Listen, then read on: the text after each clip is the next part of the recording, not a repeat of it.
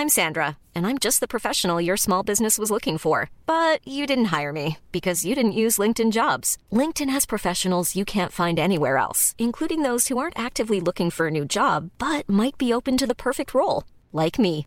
In a given month, over 70% of LinkedIn users don't visit other leading job sites. So if you're not looking on LinkedIn, you'll miss out on great candidates like Sandra. Start hiring professionals like a professional. Post your free job on linkedin.com/people today.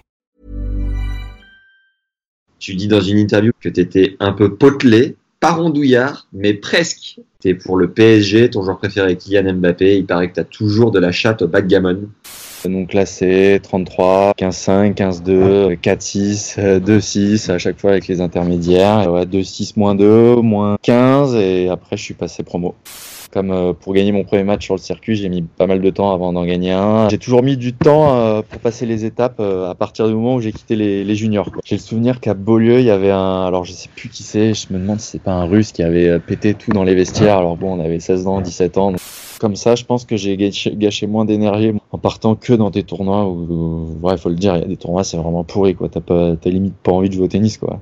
Alors qu'au final, euh, quand t'es 180, c'est pas comme si t'avais tout à refaire, mais tu dois regagner tous les points que t'as déjà gagnés pour pouvoir euh, te rapprocher des 100. Donc euh, il y a un énorme gap. Donc ouais, tu peux descendre très vite comme tu peux monter très vite. Donc ça a été voilà pendant un an et demi, j'ai pu gagner un match. C'est pour ça que je suis redescendu euh, 600, 650 et donc c'était la première fois un peu, on va dire qu'on se laissait un peu du temps ensemble et voilà, on a beaucoup discuté. Moi je savais plus quoi faire. J'avais appelé la Fédé pour dire que je, que je partais. Moi je disais j'ai envie d'être coach, je vais passer le BE, j'en ai marre, je veux plus voyager. Elle m'a dit mais non, je crois en toi, euh, voilà, tes parents croient en toi, tout le monde croit en toi. Et voilà, on a pris le temps de rebosser euh, sur près tout quoi, limite euh, pas réapprendre le tennis mais presque, physiquement de, de me faire progresser parce que voilà, j'étais complètement à la rue et Roland, je perds en 5-7, euh, je dois jamais perdre le match, je mène euh, 2-7-0, je suis pas loin de le finir et j'ai des crampes, je stresse.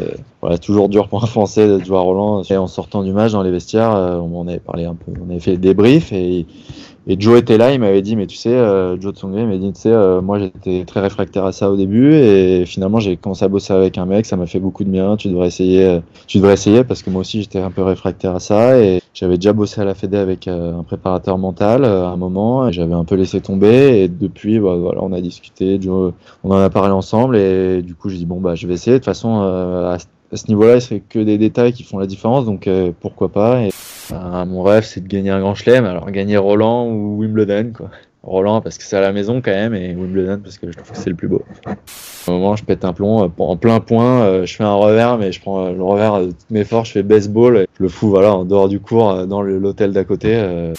Et sa fille, il te dégageait quoi? Il avait un certain charisme, euh, voilà, c'était un beau gosse, euh, il déroulait, il frappait fort, euh, il était un peu dans le je m'en foutisme, quoi, il s'en foutait de ce que les gens pensaient, donc c'était surtout pour ça, il mettait des lattes, il avait un beau revers, et moi quand j'étais petit je mettais que des lattes, j'en avais rien à foutre. donc discours, chanson, après il y a un moment dans, les, dans la semaine où les joueurs retournent ta chambre, quoi. Donc moi ils ont tout fait le même soir, voilà, comme ça c'était réglé. Là où j'ai le moins bien joué, on va dire, c'était le pire, quand j'étais au Portugal juste avant d'arrêter je faisais euh, limite chip coup droit, chip revers. J'arrivais plus à mettre une balle dedans. J'ai l'impression que je jouais, voilà, je jouais même plus une série. La bête noire, euh, bah, euh, dernièrement, c'est Lucas. Tu le respectes encore trop ou t'arrives à faire vraiment la part des choses? Quand on est jeune, si on a absolument envie de gagner, donc euh, à la limite, euh, s'il faut limer pour gagner, on va limer. alors qu'au final, c'est peut-être pas comment t'as envie de jouer, donc c'est peut-être pas comme ça qu'il faut qu'il faut voir le truc. Donc j'ai gagné mon premier tour de qualif euh, 7-6, 6-7, 7-6. Il faisait très très chaud, j'étais rôti. Euh, Et dans les vestiaires, Rafa il est passé, il m'a dit bien joué parce qu'on peut voir les matchs sur les écrans. Donc euh, voilà, j'étais très content que Rafa me félicite euh, pour un premier tour de qualif. Quoi, j'ai trouvé ça beau. quand on a quand ils ont gagné la dernière fois, j'étais pas dans le j'étais pas sparring mais j'étais venu le dimanche euh, voilà, le samedi j'avais match par équipe donc je pouvais pas venir. Donc j'étais venu le dimanche à Lille et le dimanche soir on s'en est mis une bonne.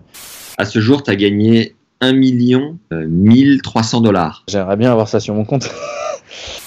match à 10 au cinquième que je gagne euh, à l'US, c'est le match qui me fait rentrer dans les 100. En même temps, on a joué 4 heures.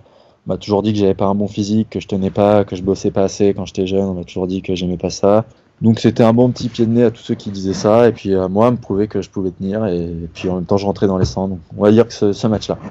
Euh, c'est à la fin du bal euh, qu'on paye euh, les violon- violonistes. On m'a souvent répété que voilà, j'arrive un peu sur le tard euh, dans le top 100 ou que voilà, que je suis en retard par rapport aux autres. Donc euh, souvent je, je répondais ça quoi. Hi, this is Craig Robinson from Ways to Win, and support for this podcast comes from Invesco QQQ, the official ETF of the NCAA. The future isn't scary. Not realizing its potential, however, could be. Just like on the recruiting trail, I've seen potential come in many forms as a coach. Learn more at Invesco.com slash QQQ. Let's rethink possibility. Invesco Distributors, Inc.